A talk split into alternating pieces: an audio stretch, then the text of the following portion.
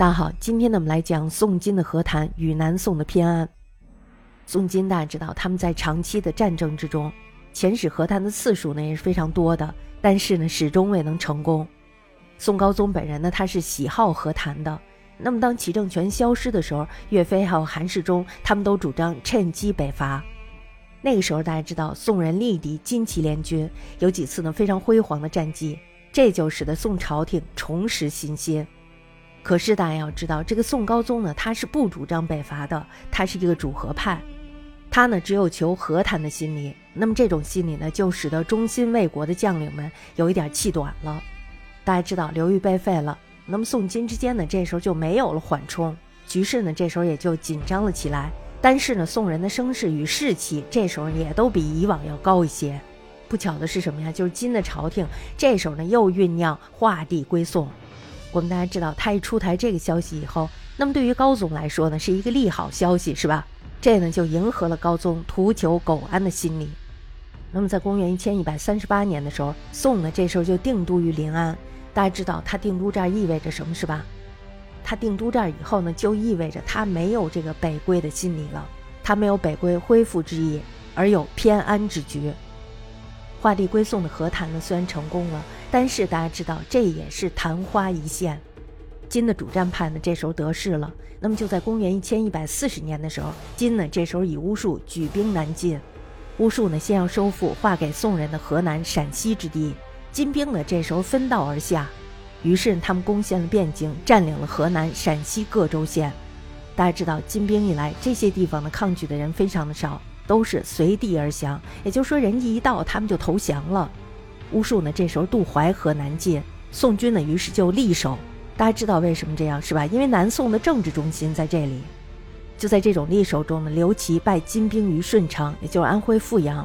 岳飞他也不是白给的，他大败巫术于郾城，也就河南郾城。而且当这个巫术进兵到了往汴京四十五里的朱仙镇，这个时候呢，不但河南又被收复了，河北各地呢，这时候也都出现了反金豪杰。也都是暗中与岳飞相结，准备配合响应。我们大家知道是吧？这是断了金人的后路。那么这种局面呢，是对宋有利的。宋人呢，可以说这个时候呢是大有所为的。但是大家要知道，宋高宗呢这时候却以秦桧积极谋和。我们知道他们这时候要釜底抽薪了，是吧？首先呢，他调回了前线的将领张俊，还有就是杨一中。然后呢，以这个越军不可孤军深入，又命令岳飞班师回朝。河南之地呢，瞬间又坠入了金人之手。那么，据旧史中记载呢，是宋高宗一日下了十二道金牌，这才将岳飞召回。那么，在公元一千一百四十一年春天的时候，巫术呢，这时候就再度南进。这时候，他连连的攻陷了淮南重镇。刘启呢，在浙高又一次打败了金兵。浙高呢，在安徽巢县西北部。吴林呢，这时候也在陕西打败了金兵，而且呢，还收复了陕西诸州。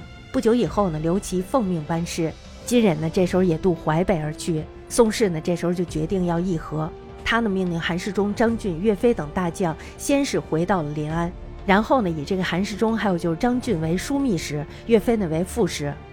大家知道这个用意是吧？实际上呢是想解除他们的兵权。这三员大将呢再加上刘琦，并称张、韩、刘、岳，其中呢只有张俊赞成和议。那么他这个时候呢就与秦桧相结。张俊大知道，这时候呢又与其他三个大将不和，刘琦呢首先遭到了排挤。张俊呢这时候又偷偷的告发岳飞，说岳飞呢逗留不尽，有这个谋反之嫌，而且呢还有其他的罪名。当岳飞被捕之后呢，就被下到了大理寺狱中，朝中大臣呢都不敢为岳飞伸冤，只有韩世忠力保岳飞，并且呢指责秦桧。然而大家知道孤掌难鸣，而且呢和议已经是宋氏的既定国策。宋高宗本人呢也是一意求和，岳飞呢又是最激烈的反对求和的将领。大家知道他的结局，终于呢在十二月的时候，岳飞在狱中被害。莫须有，就算交代了他的罪名。秦桧大家知道他能杀掉像岳飞这样的将领，那么大家就可想而知他身后到底是谁，肯定是得到了宋高宗的允许。金人呢这时候就得知他们最畏惧的将领死了。所以呢，他们开始浊酒相贺，这真的是宋史的悲哀。所以我们大家可以想，宋不亡谁亡呀？从这个事儿呢，我们也看出来宋人求苟安的心理。岳飞呢是历史中难得的军事人才，性情呢是至孝的，忠心为国为家。文臣不爱钱，武臣不惜死，天下平矣。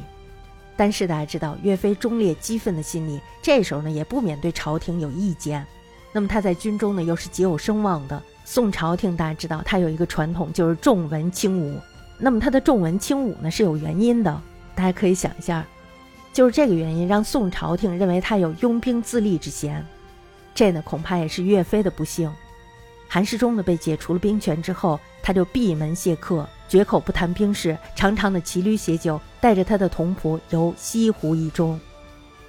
宋史到这个时期只能是纳笔称臣，求欢于敌，过着苟安的日子。那么在同年十一月的时候，宋金的和议呢，这时候就要正式的成立了。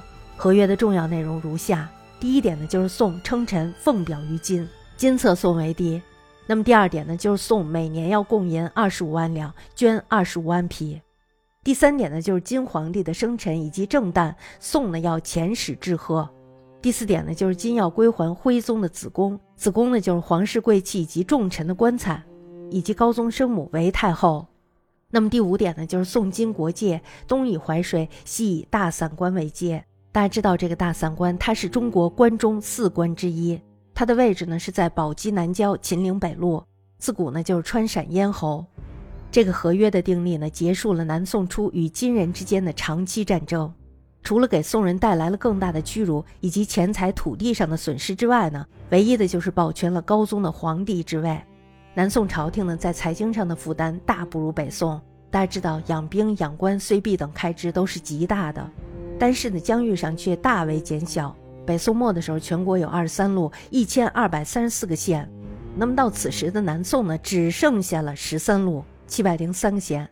那么这时候呢，南宋就要以东南半壁的生产来应付宋朝廷如此大的需要。大家可想而知，这个财经上的危机呢，是必然的。宋朝廷呢，这时候就用增税的方法来弥补，那么这样呢，就弄得民间社会日渐困乏，但是呢，仍然无法解决这个问题。宋氏呢，只有继续的贫弱下去。所以大家要知道，这种偏安呢，也是暂时的。